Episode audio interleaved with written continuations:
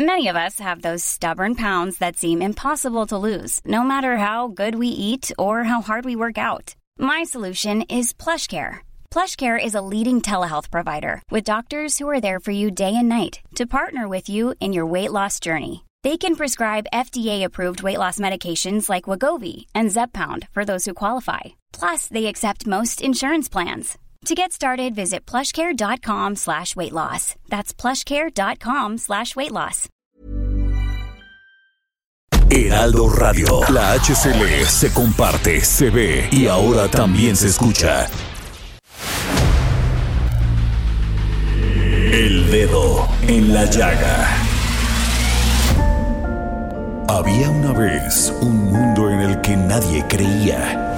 Un país de historias inexplicables. Una nación con personajes asombrosos. Santo Tomás tenía razón. Hay que ver para creer. El México increíble, las verdades que duelen, la voz de los que callan, el dedo en la llaga. Infórmate, diviértete, enójate y vuelve a empezar. El Heraldo Radio presenta El Dedo en la Llaga con Adriana Delgado. Pero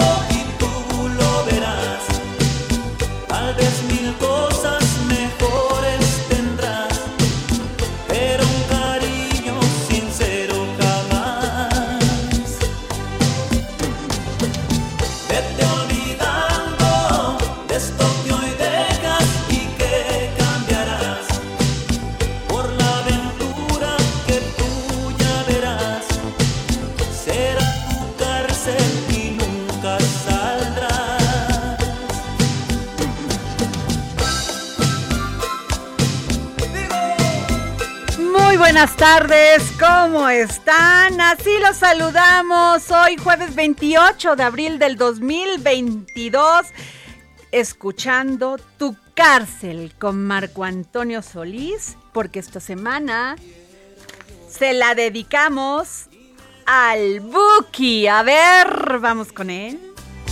Y más que ahora me quedé sin ti, me duele. Y tengo el agrado, gusto, placer que mi compañero José Manuel Arteaga, editor de mercados en el Heraldo de México, me acompañe hoy a conducir este programa y estamos esperando al señor Samuel Prieto, José Manuel, pero pues no llega.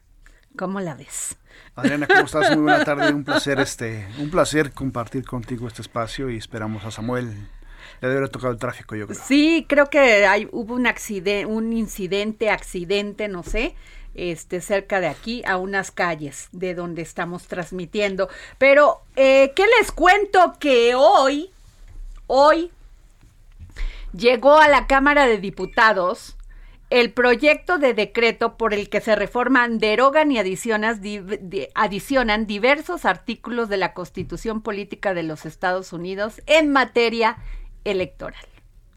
Tremendo. Bueno, nada más te pongo que ya ves que los tiempos oficiales que se impusieron desde 1970 más o menos y luego ha habido varias reformas, este teníamos 48 minutos que se los regalan, se los regalan al INE y a los partidos políticos para que produzcan comerci este spots, no comerciales, porque pues no, spots mal hechos, que nunca sabemos a dónde va a parar el dinero de esos spots, porque los meten en hasta en 10 millones de pesos cada spot para poder este así justificar todo el dinero que les damos. Pero bueno, de esos 48 minutos en esta en esta reforma proponen que pase a 30 minutos. O sea, nos regalan 18 minutos para que podamos comercializar los medios que además de eso vivimos. Es José correcto. Manuel, Es correcto, vivimos todos todos este los radiodifusores son empresarios que tienen una concesión y que pagan este impuestos, que pagan sueldos y que son empresas. Seguridad social, los impuestos. Así es. Entonces, bueno, pues por eh, hasta el momento voy ahí, pero déjame, me voy con Jesús Zambrano, presidente de el PRD. Jesús, ¿cómo estás? Hola Adriana, muy buenas tardes, con el gusto saludarte a tu orden como siempre, no si me escuches bien. Sí, perfecto, Jesús. Jesús, ya presentaron esta reforma, este proyecto de decreto este, en materia electoral. ¿Ya tuviste la oportunidad de, de- revisarla? No te estoy escuchando, Adriana. No, a ver, es que va en carretera. A ver, déjame. Durango. Jesús, ¿me escuchas? Yo lo escucho Ahí bien, pero estoy- ahí te estoy ya me escuchas. bien. Este, hoy se bien, sí. presentó este proyecto de decreto en, en este de para reformar el tema de la materia electoral. ¿Cómo este para reformar la Constitución? ¿Ya la ya tuviste la oportunidad de revisarla? No, no, no, no, no es este Jorge. Este, a ver, mm, pero va en carretera, va a ser imposible y ya nos había comentado él que se iba a trasladar, eh, que iba en traslado, así que, bueno, entonces, como te estaba diciendo José Manuel, pues por lo menos ya nos quitaron 18 minutos que, bueno, vamos a poder comercializar. El 90% de esos 30 minutos que quedan va a ser el 90% para ser utilizado en precampañas y durante la campaña, ¿no? Ok. Precampañas. Y este y durante la campaña. Y el otro 10% va a ser utilizado por el INE o INEC, porque esa es la propuesta también, cambiarle de nombre al INE. Pero eso no es lo más cañón. Lo más, no, bueno, Damián, ¿cómo estás? Queridísimo senador del PAN, ¿cómo estás? Damián Cepeda. Creo que también tenemos problemas con Damián Cepeda. Bueno, Damián. Damián. Bueno, sale. A ver, no, no se escucha Damián Cepeda, Jorge. Bueno, entonces, este, fíjate nada más, la creación del Instituto Nacional de Elecciones y Consultas, INEC. Elección de consejeros y de magistrados electorales mediante voto popular. El primer domingo del mes de agosto y siendo los candidatos postulados por el poder, por los poderes de la Unión. Y unos por el presidente, ¿verdad? Damián Cepeda, ¿cómo estás? Hola, ¿qué tal? Qué gusto en saludarte. A Oye. Ya, ya tuviste la oportunidad de ver esta iniciativa con proyecto de decreto por el que se reforman, derogan y adicionan diversos artículos de la Constitución Política de Estados Unidos Mexicanos en materia electoral. Sí, desgraciadamente tuve la desgracia de poder ya leer la iniciativa que mandó el presidente López Obrador. Ajá. Y la verdad las cosas, a ver, déjame decirlo muy claro, la reforma electoral que está impulsando López Obrador y Morena busca acabar con la autonomía y con la independencia del INE y dominar de manera absoluta el Congreso de la Unión. O sea, ese es el corazón. Y desde ahorita lo digo alto y claro, no va a pasar. O sea, jamás le vamos a dar un solo voto nosotros para aprobar algo que le haga daño a la democracia en el país. Yo ya lo dije antes, lo repito ahorita, sobre nuestro cadáver van a acabar con la autonomía y la independencia del INE. Así es que, pues de una vez que sepa que ni en el mejor de sus sueños eso va a pasar.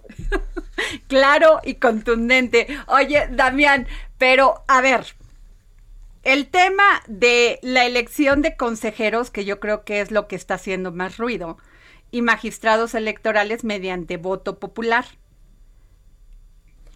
Sí, o sea, mira, trae varias cosas la Ajá. iniciativa, incluso algunas de ellas que puedo coincidir, ¿eh? Ajá. pero pero el foco, o sea, lo que verdaderamente le interesa al presidente es eso. O sea, él lo que dice es, a ver, vamos a desaparecer al INE, vamos a correr a todos los consejeros y a todos los magistrados del Tribunal Electoral y vamos a pasar un modelo en donde los tres poderes, o sea, el Ejecutivo, el Legislativo y el Judicial, proponen candidatos y vamos a votar. Fíjate Ajá. nada más, de entrada. Ah, qué chistosito. ¿Quién tiene mayoría en dos de los tres poderes? Él, o sea, ¿quién va a hacer las propuestas? Él De hecho, en los tres, ¿eh? porque el Poder Judicial pues también ha estado plegado. Mira nomás. Y luego, ah, sí, vamos a, a votar. Oye, espérame, lo que necesitamos son ciudadanos independientes, preparados, autónomos, que vayan a hacer un trabajo de garantizar que se cuenten los votos. O sea, el INE, por supuesto, puede mejorar, pero ha garantizado la alternancia en el país no una, sino tres veces, pues. De hecho, incluso aseguró que se contaran bien los votos del propio Andrés Manuel. Entonces, pues no, lo que busca es controlar. Yo te diría, una reforma electoral que esté bien planteada tendría que tener en el corazón fortalecer al ciudadano frente a los gobernantes. Eso es lo que deberíamos de debatir. ¿Por qué no pasar a representación pura en el Congreso, por ejemplo? Para que esté el Congreso representado verdaderamente, estrictamente como votan los ciudadanos. ¿Por qué no pasar a pensar en segunda vuelta electoral para que como Francia, en una primera elección compitan todos y luego queden los dos más avanzados y se generen posibilidades de gobierno de coalición y tenga más legitimidad el voto del ciudadano? ¿Por qué no pasar a hacer elecciones más baratas? Eso ¿Por qué no sí, yo estoy de acuerdo con el financiamiento de los partidos, ¿eh? Sí, yo también. Tú Yo también. Eso Eh, sí, pero fíjate. no es lo que quiere, hombre, eso que lo separe. Y lo, yo voto a favor, que, que baje el financiamiento. Pero la verdad es que lo que quiere es acabar con la autonomía e independencia del INE y por eso decimos que no. Oye, a ver, esto no le entendí. La presente iniciativa propone eliminar los distritos electorales y junto con estos la estructura electoral distrital.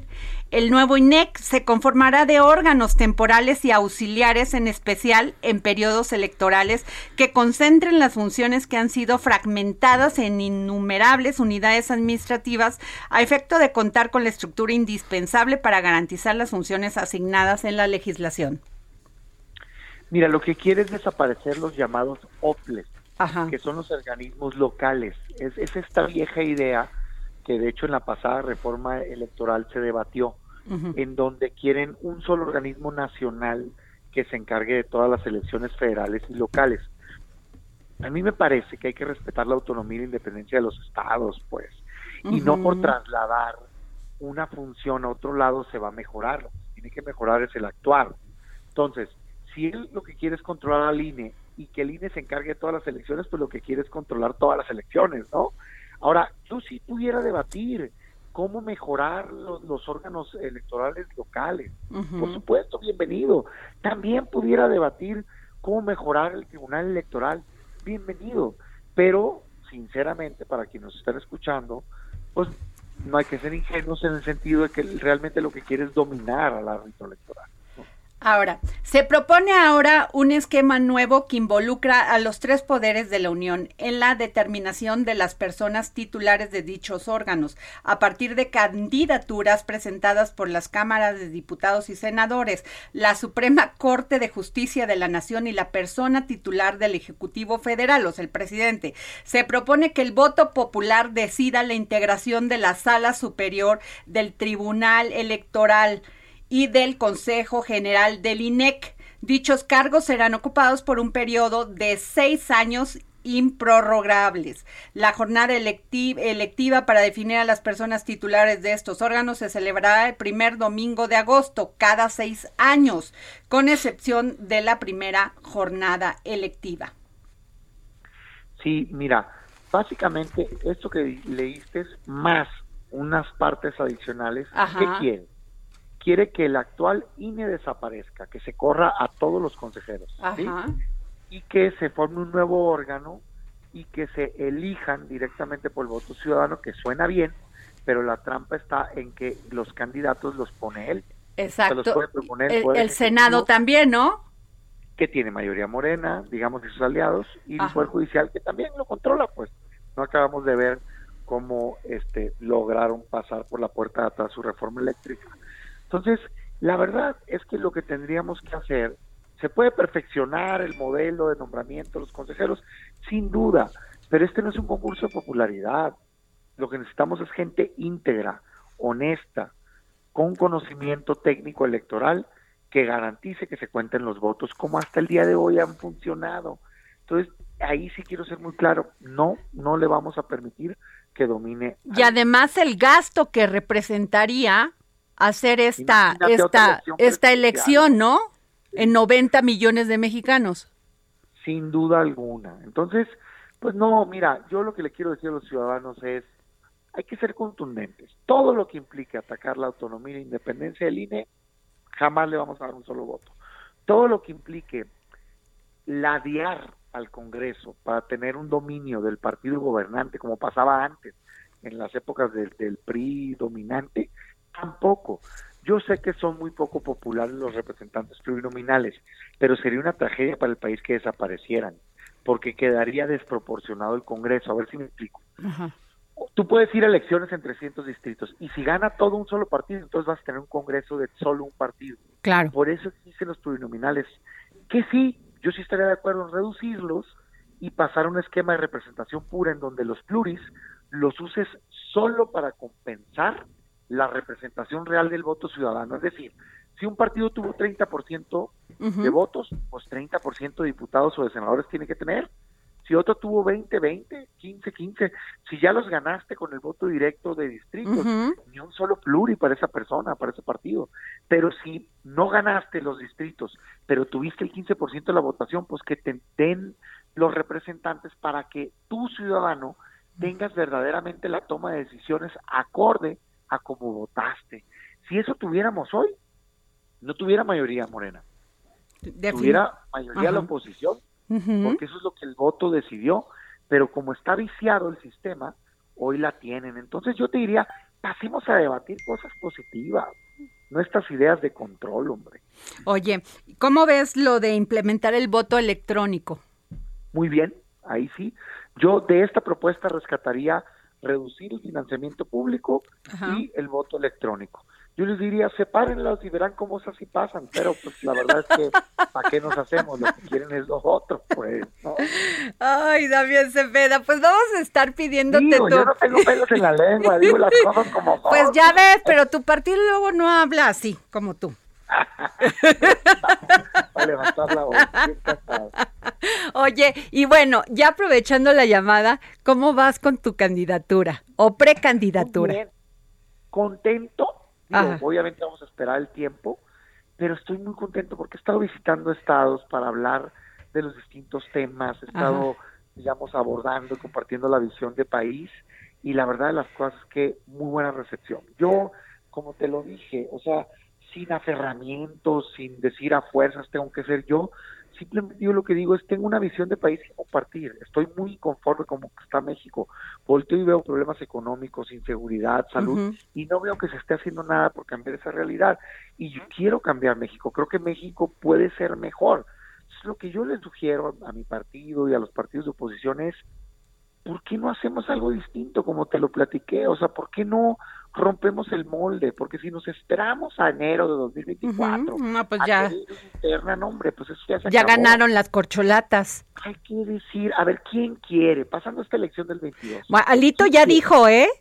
Alejandro. Moreno sacó un video, un spot hace un momento, bueno, yo lo vi hace un momento, donde dentro del spot sale muy rápido Alejandro Moreno candidato. Mira, Presidente, él- perdón, no, ya no candidato, presidente. Mira, yo te diría, ese es el PRI, ese no es mi partido, pues el que haga lo suyo allá, nosotros hagamos lo nuestro acá. Y si al final la idea de sumar esfuerzos gana, pues hagamos una final, pues, entre todos, ¿no? Yo, tú conoces mis posturas, yo lo que le propongo al PAN es, a ver, abre un proceso distinto, unas primarias, vámonos por el país debatiendo, compartiendo visiones y vamos viendo de qué cuero salen más correas, hombre. No queramos resolver esto en la mesa. Compartamos la visión con la gente y que la gente decida quién cree que es él o la mejor candidato o candidata para representar este proyecto de cambio para el país. Yo por lo pronto me apunto, levanto la mano, estoy listo. Oye, ¿no se te enojaron ahí en el PAN? No, para nada. Ay, eh, ah, Damián. Y, oye, oye, y si se enojan tienen el problema que se tienen que contentar, porque yo no voy a cambiar ni un milímetro. Bueno, mensaje para el PAN. No hay que tenerle miedo, hombre. El que crea que le va a llegar la candidatura sentado, no, hombre, pues ahí se va a quedar esperando. Ok, gracias Damián Cepeda, gracias senador por tomarnos la llamada, gracias. Me cae súper bien porque es así súper directo. Bueno, bueno, pues a ver, vamos a ir desmenuzando esto porque, bueno, ya viste Samuel Sí. Prieto que Hola. acaba de llegar al programa, Samuel, José. Manuel, este, que hicieron la reducción de los tiempos oficiales, Sí. de los estos este, spots que salen horribles en, en radio y televisión, de, de porque tú hiciste el guion de este documental es. del despojo, de 48 le quitaron 18 y queda nada más en 30. Así es. ¿Cómo ves? Vamos a hablar de eso después. Perfecto. Oye, pero bueno, a ver, vamos a hablar de lleno, vamos a entrar en economía Ups. En este país con esta inflación terrible que tenemos y es que el presidente Andrés Manuel López Obrador informó que el próximo miércoles 4 de mayo presentará su plan antiinflacionario para controlar los precios de 24 productos de la canasta básica. José Manuel Artiaga, editor de mercados en el Heraldo de México, ¿qué piensas? Eh, de entrada, eh, Adriana, déjame te comento que ya se ha instrumentado en el pasado el tema de los topes a los alimentos, ¿no? Eh, yo era muy joven, pero bueno, eh, recuerdo mucho que, por ejemplo, con Miguel de la Madrid, al final de su sexenio, que se toparon precios, ¿no? Y se pusieron incluso ahí algunas leyendas de este producto, está como, con- como compacto, algo así. Y, y que pues simplemente eran otros tiempos, ¿no? En aquella época pues había inflaciones de tres dígitos, ¿no? Claro.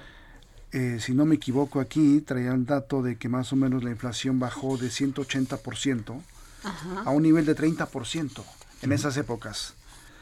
Pero es muy diferente a cómo se está presentando hoy, porque aparte, eh, pues digamos, eh, los que estamos en el medio económico vemos que la inflación pues viene desde afuera, desde, lo, desde los productos que están teniendo dificultades, desde Asia incluso muchos, Ajá. que no están llegando porque simplemente hay un embudo, hay un, hay un problema ahí de logística, de distribución, y que es uno de los puntos que se tienen que poner sobre la mesa. Otro punto, por ejemplo, eh, uno de los productos que se están anunciando que se les pondría quizá un tope, que es el tema del pan. El tema, por ejemplo, del pan blanco. Pero eh, si ponemos sobre la mesa gran parte de la producción de trigo, pues viene de Rusia y Ucrania, 30% viene de allá. 30% de lo que producen a nivel mundial sale de Rusia y de Ucrania. Entonces es otro problema que viene de fuera. Eh, entonces, de entrada, pues sí, es, es, es, digamos que es una buena intención. Ajá. Creo que es, sería muy complicada. Hay muchos eh, temas que quedan sobre la mesa. ¿Cómo lo va a instrumentar? ¿Qué le está pidiendo a los empresarios a cambio de...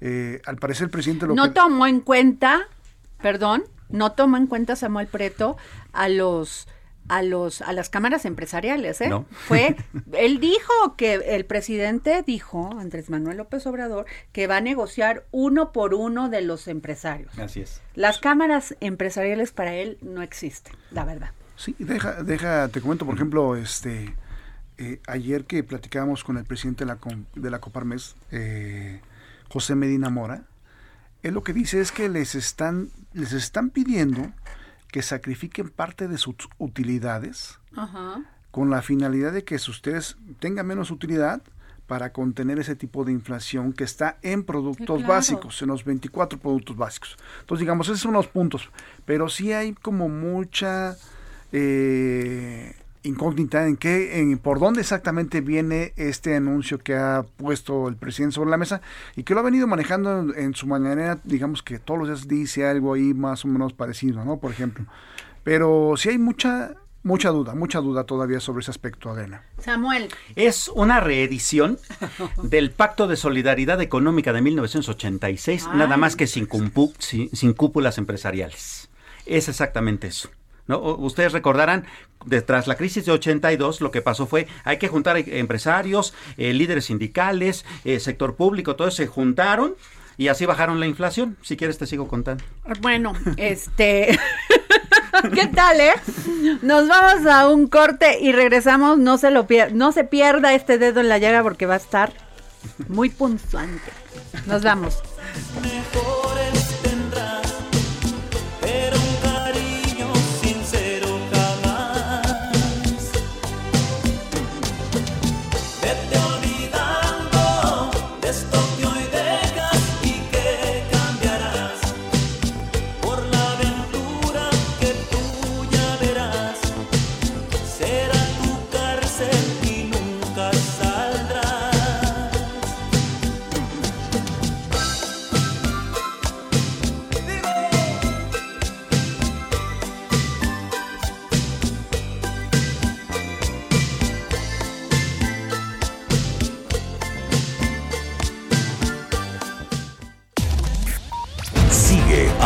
Delgado en su cuenta de Twitter arroba Adri Delgado Ruiz.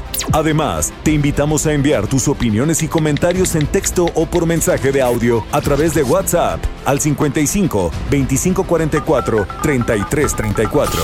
Y si quieres escuchar El Dedo en la Llaga de El Heraldo Radio, en cualquier momento y donde quiera que te encuentres, descarga el podcast disponible en Spotify y iTunes.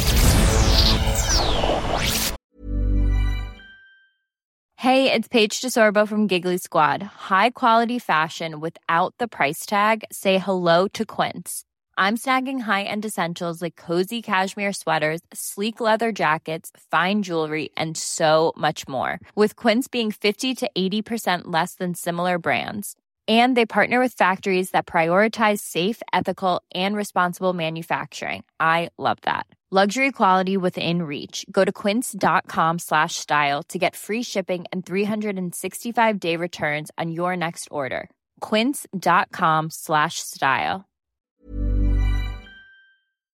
Heraldo Radio. La HCL se comparte, se ve y ahora también se escucha.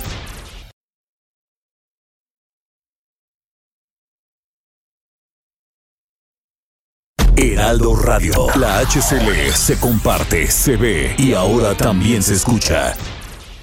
Sigue a Adriana Delgado en su cuenta de Twitter en arroba Adri Delgado Ruiz. Y envíanos tus comentarios vía WhatsApp al 55 25 44 33 34 o 55 25 02 21 04.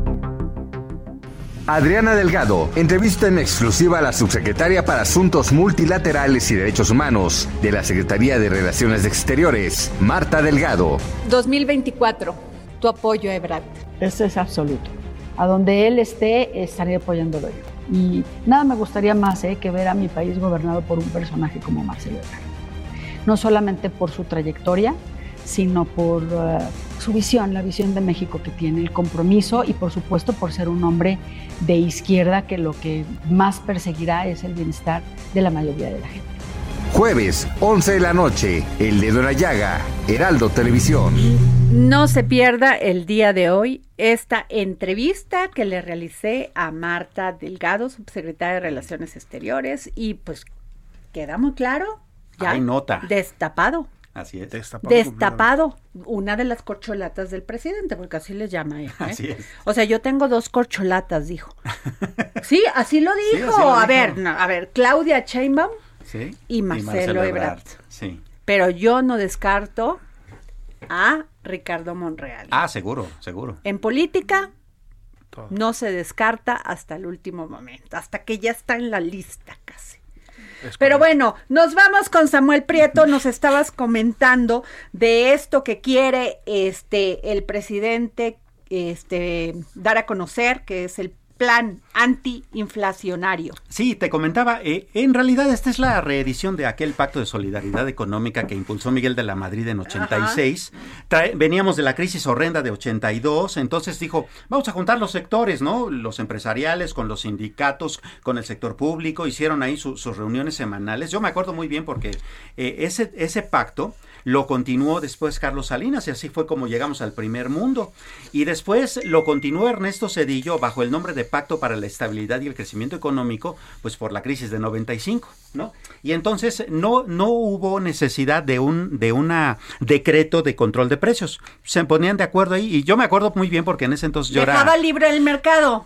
Eh, sí, pero ellos se, se ponían de acuerdo. Ah. Se ponían de acuerdo para no aumentar ni salarios, no aumentar ni precios y tener control sobre todos los componentes de la cadena productiva. Y fueron muy claros en el sentido de que lo primero que no va a aumentar, lo va a absorber el gobierno, es la energía, gas, gasolina y diésel. ¿no? Lo dejaron, eh, eh, eran, eran los postulados de, de aquel pacto. ¿no? Yo me acuerdo muy bien porque yo era reportero eh, eh, en televisión en aquel entonces, cubría la fuente obrera y todos los jueves iba yo a la reunión del pacto, ¿no? En las mañanas que se hacía en la, en la Secretaría del Trabajo que estaba justo ahí a las faldas de la Jusco, ¿no? Entonces ahí, eh, ahí era donde se ponían todos ellos de acuerdo, ¿no?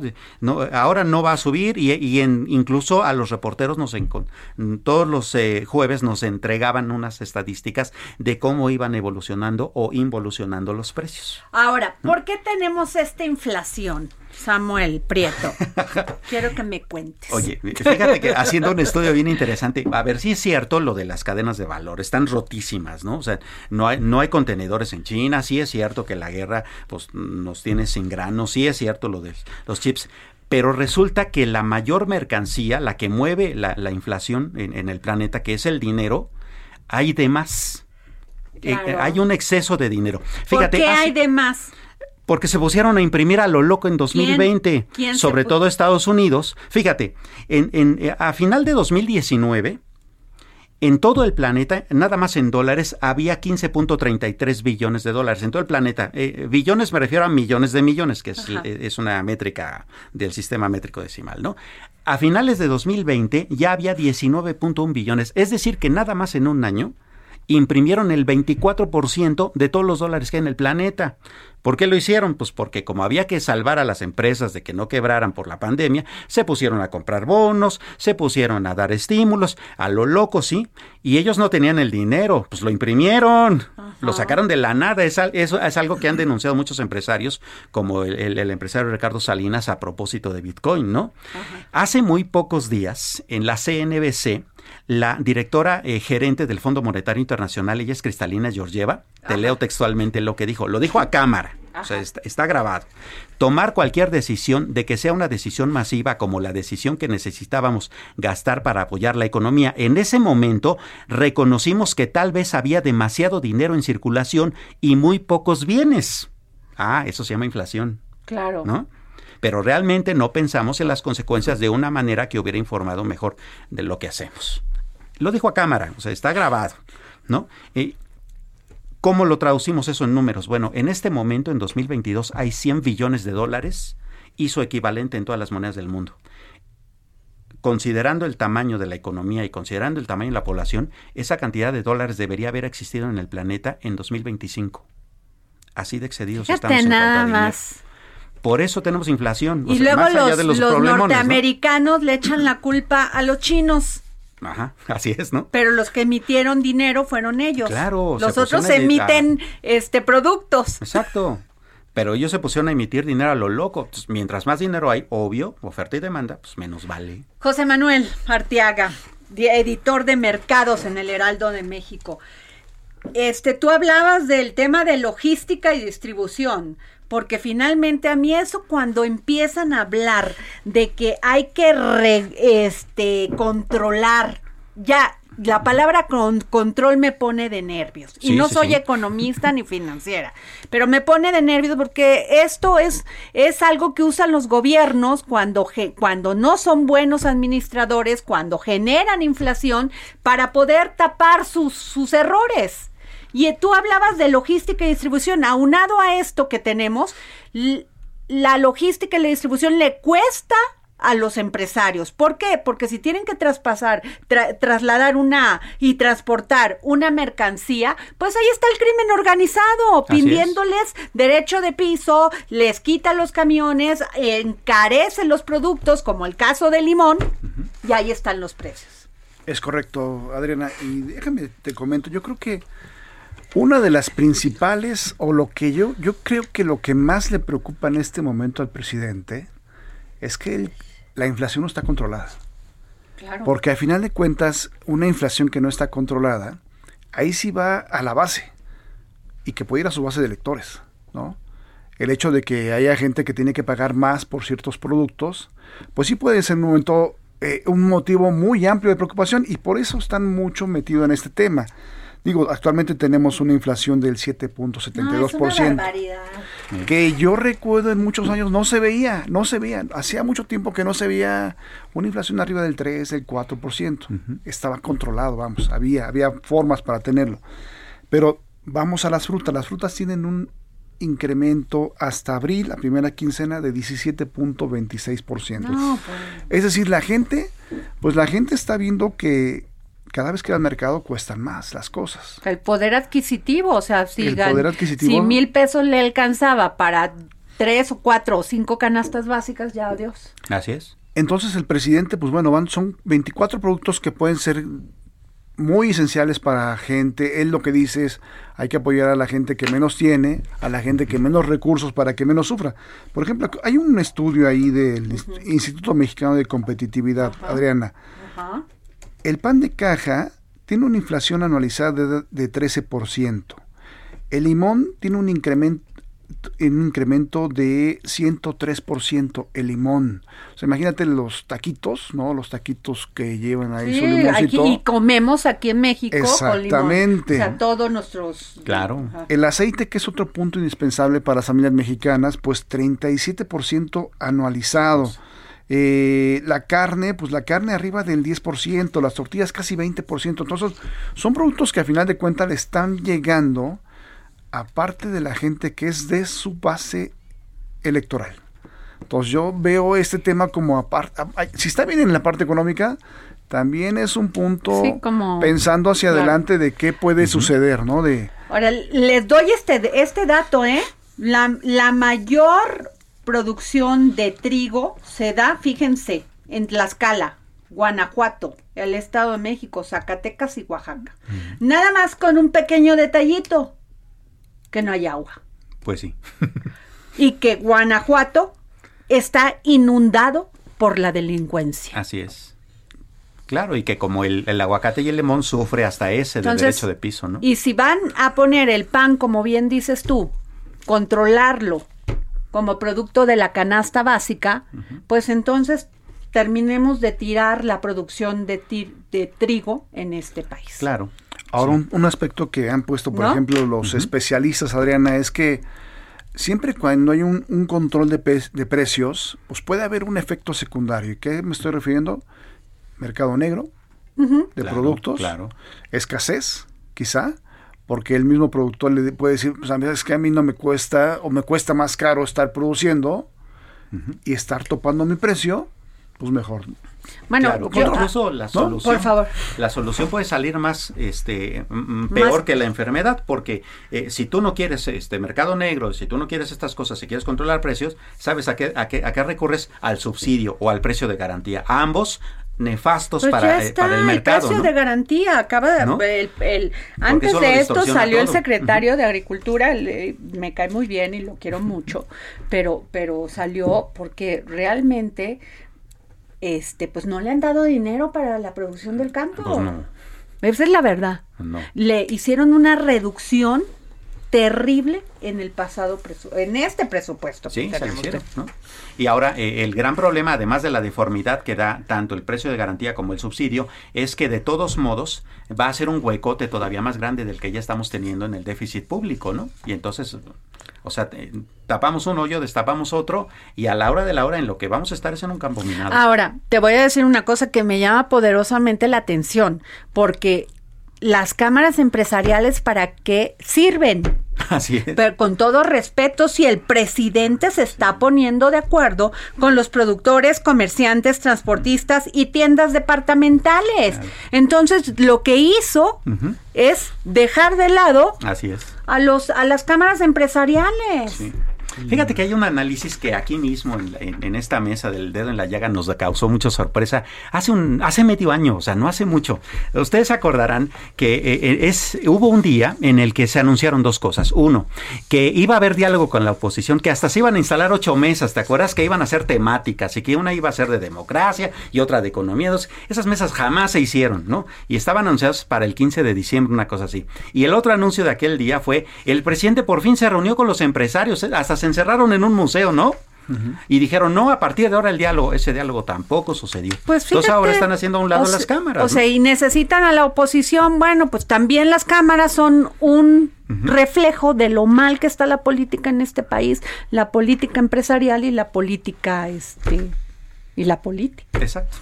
Sí, vemos unas cámaras que están en- como de adorno. No, bueno, a ver, momento, ¿dónde? Yo no he ¿eh? visto una sola reunión que el de. Concamín salga ahorita y diga, a ver, presidente, a ver cómo regu- Claro. cómo vamos a controlar los precios, o sea, cómo los productores eh, van a perder dinero, van a perder empe- empleos, porque ¿qué pasa cuando en una empresa bajan los costos? Este, su- eh, bajan los costos, sí. ¿Qué pasa? Cuando en una empresa bajan los costos, Perdón. pues corren personal o, es- o, o- o- o bajan los gastos, ¿no? ¿Dónde van a ir los desempleados? O sea, Sí, van claro. a, todo mundo vamos a vivir de mil pesos mensuales. Pues no. ¿Ustedes creen que la economía se mueve así? No, realmente no. O sea, ¿qué va a pasar?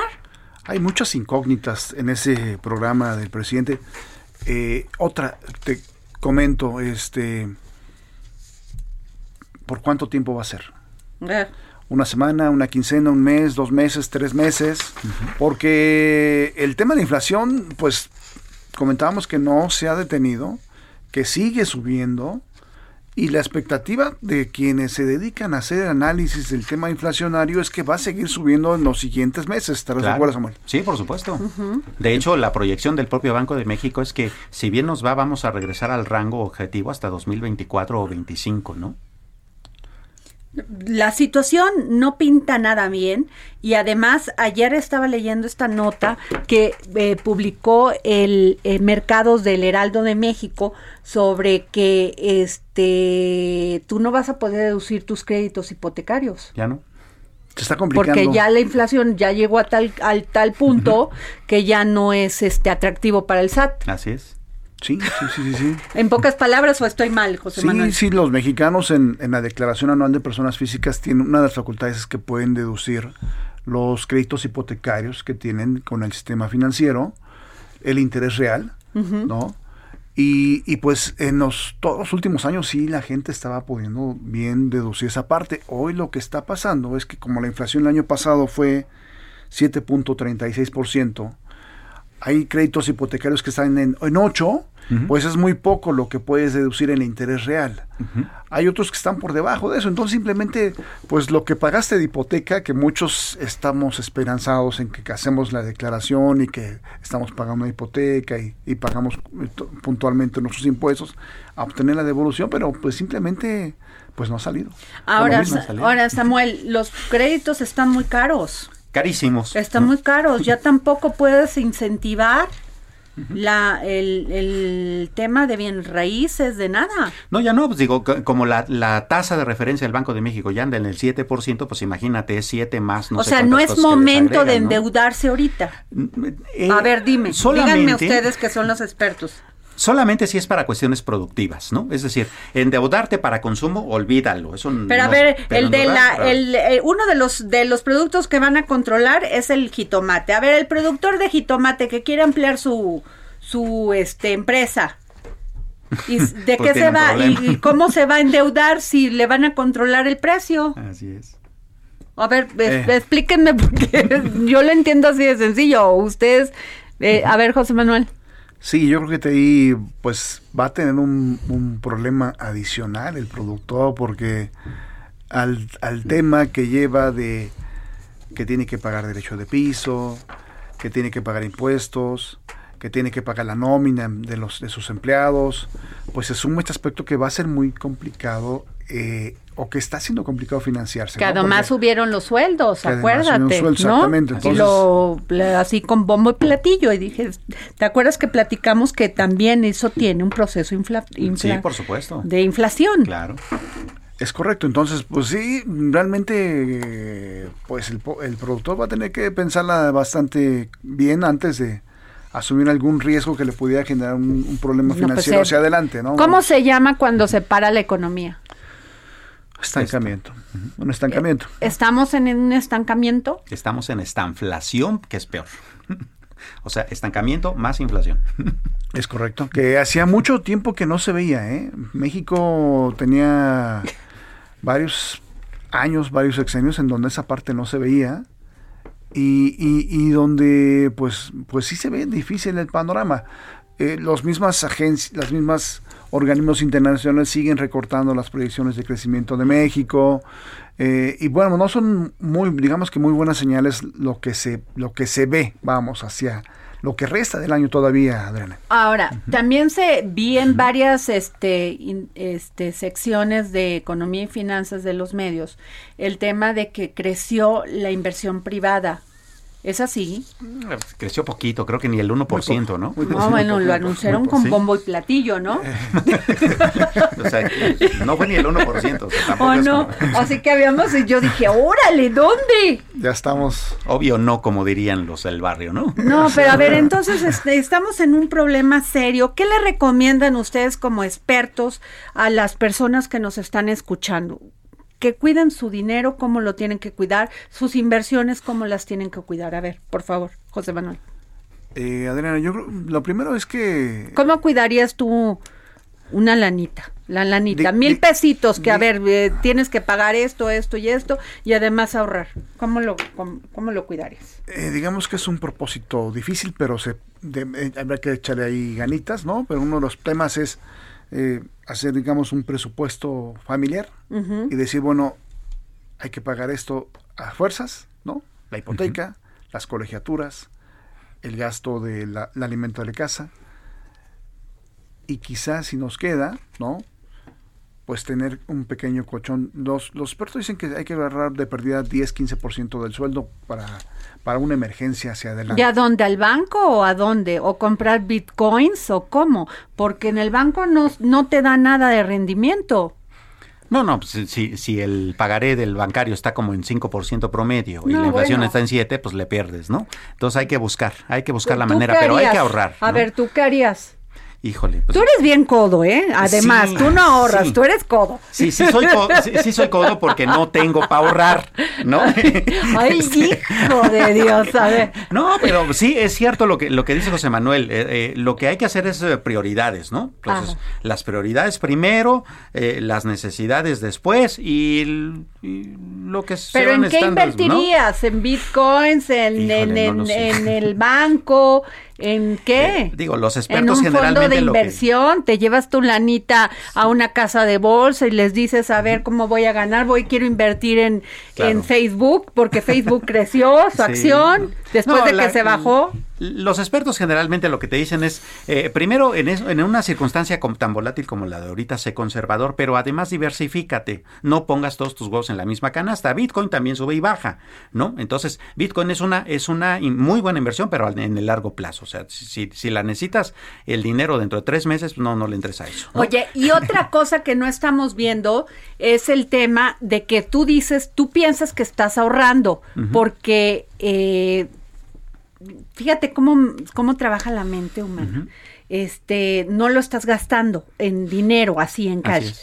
Pero cuando ves, el otro día me llegó el dineral que tengo que pagar de plataforma, de, de este, ¿cómo se llama? De apps Así es. que así en la noche, ay, sí quiero la de medi, este, a ver, medita, medio no sé qué, y ahí voy, Sí. y me ensarto, pues Sí, ya es una sí. lana mensual. Por eso les digo que tengan cuidado y más con los niños que tienen el celular. Sí. Y luego, ¿qué otra app?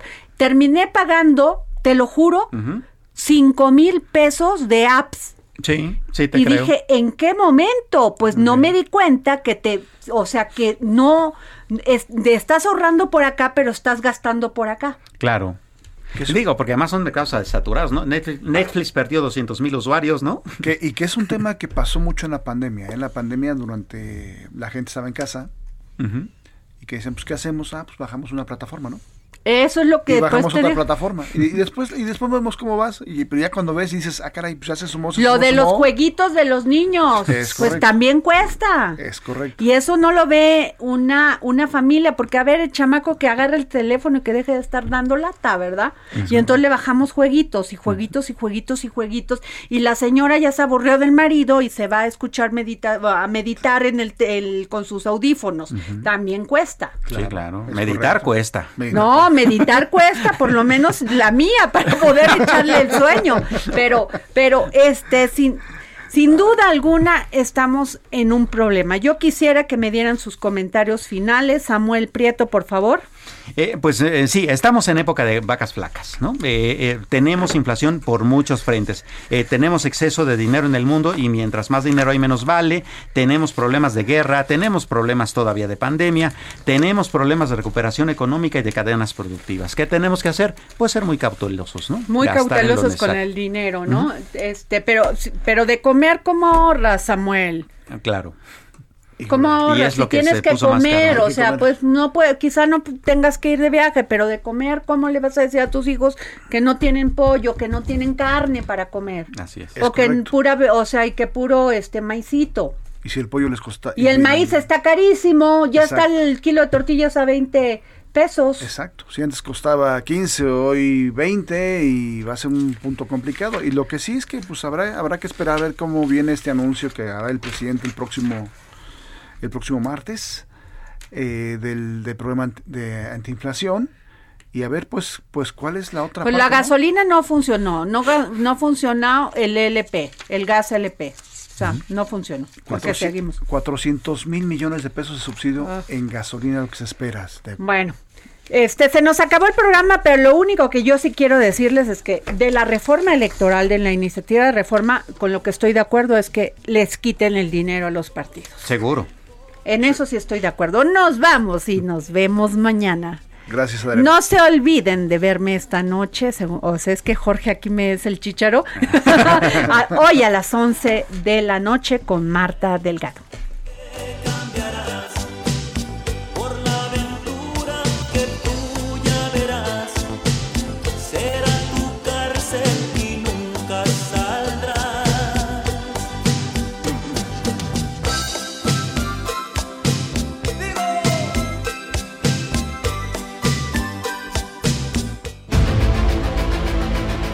El Heraldo Radio presentó El Dedo en la Llaga con Adriana Delgado.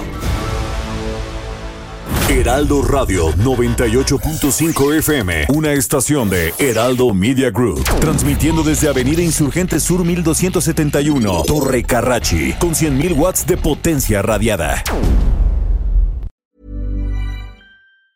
Planning for your next trip?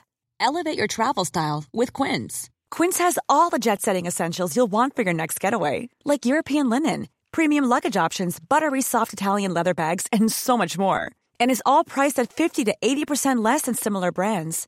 Plus, Quince only works with factories that use safe and ethical manufacturing practices. Pack your bags with high-quality essentials you'll be wearing for vacations to come with Quince. Go to quince.com/pack for free shipping and 365-day returns.